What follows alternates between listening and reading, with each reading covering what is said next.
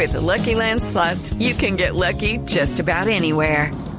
This is your captain speaking. Uh, we've got clear runway and the weather's fine, but we're just going to circle up here a while and uh, get lucky.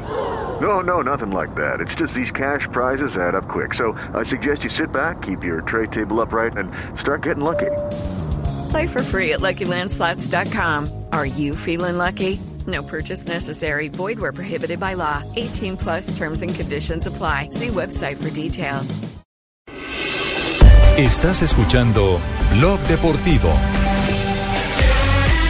Dos de la tarde, 53 minutos. Atención que hay un avance que se ha hecho sobre la crisis del fútbol uruguayo. Increíble alerta, ojo, Por las la, vi- la violencia en el fútbol uruguayo. Por la falta de policía en los Sí, estadios. Por la falta de autoridad. Es que el tema, sí, pero primero, primero ¿cuál, es, ¿cuál es el avance que se está haciendo en este momento? Porque digamos que la última consecuencia de la cadena de inconvenientes que ha arrancado desde la semana anterior. Javier, el diario del País de Montevideo acaba de titular en primera página, FIFA puede dejar a Uruguay sin mundial.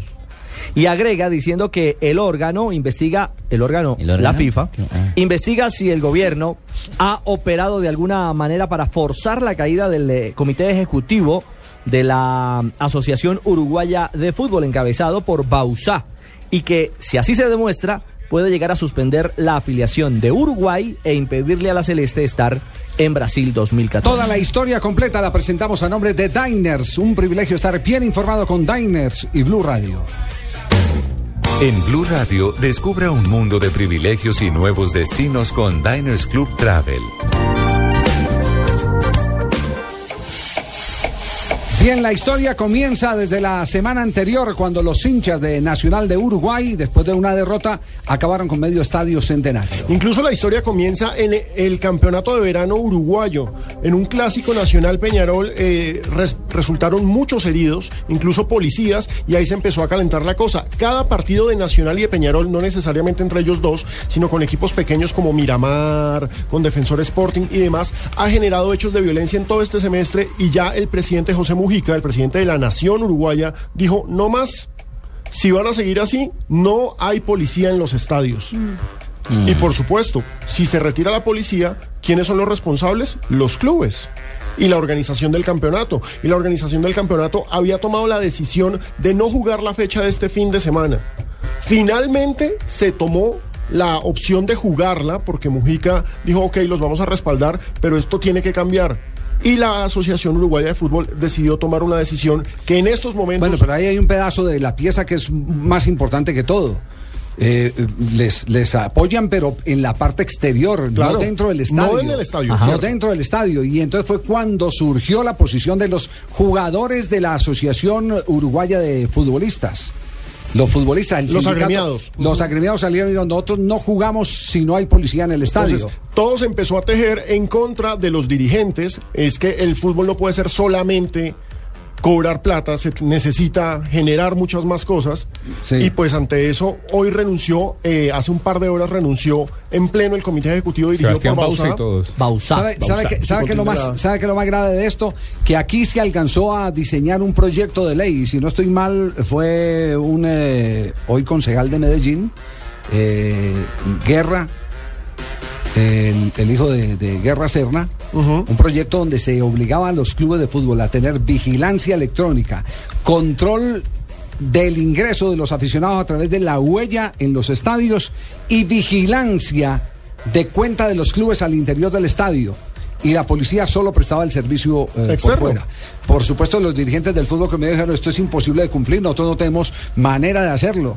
No tenemos No la tenemos capacidad económica, presupuesto. para montar Claro, Javier, para porque en ese eso. momento uno no puede meter la plata de la zarca para algo de seguridad, lo que nos podría colaborar a la policía. En ese momento no podemos nosotros disponer de caja menor para ese tipo de gastos. Claro, entonces, entonces fíjese que ya aquí en Colombia hubo un envión sobre ese tema. En Uruguay ya le están diciendo a los uruguayos, ustedes son los dueños del espectáculo, Paguen. como en un cine, entonces vaya y busquen la vigilancia Privada. privada y controlen internamente como lo hacen un- ya algunos países. Lo que pasa es que la figura del fútbol es una figura muy curiosa, porque el, fútbol la gente lo asume como público, pero lo cierto es que el fútbol es una empresa privada. Que el caso del Mundial lo demuestra. Sí. Sí, Sí, lo que pasa es que aquí en nuestro país, Mundial. Alejo, Alejo, lo que pasa es que aquí en nuestro país sí es una empresa privada, es un negocio privado, pero para poder jugar o para poder desarrollar ese negocio privado hay que utilizar los escenarios del Estado. Que son públicos. Sí. Que son públicos. No, pero es que los escenarios del Estado, usted, el, el Estado los puede alquilar como lo Están alquila en un concierto. conciertos. Correcto. Los alquila, los alquila para el concierto. En el concierto yo no veo En el concierto lo que hay son unos mancancanes de seguridad Exactamente, exactamente.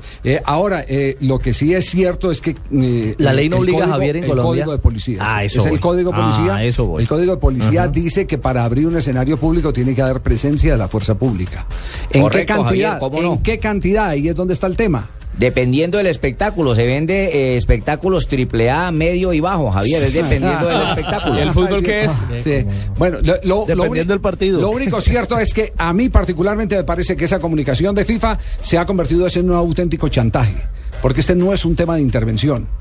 Aquí no hay un tema de intervención. Lo que Hay una renuncia de un comité. Hay la renuncia de un comité ejecutivo frente a una decisión autónoma del Estado de decir presto o no presto la policía. Otra cosa sería que el gobierno uruguayo diga, hágame el favor y renuncian todos porque yo voy a manejar el fútbol de aquí en adelante. Sí Eso es sí es intervención. intervención. No, ellos renunciaron. Eso sí es intervención. Entonces, entonces hay que cogerlo con pinzas y no descartar, eh, evidentemente, que se llegue a una crisis muy profunda. Pero aquí lo que hay es, evidentemente, un chantaje a nombre de la FIFA para que el, eh, el gobierno uruguayo eh, preste un servicio de policía que ya se cansó de prestar, además con una acusación muy grave, que las barras bravas siguen siendo alimentadas por los dirigentes de los clubes. Sí. Fenómeno aparte, que se ha visto acá también. el ver, fútbol uruguayo tiene un problema dirigencial impresionante y es que allá más que dirigentes son empresarios.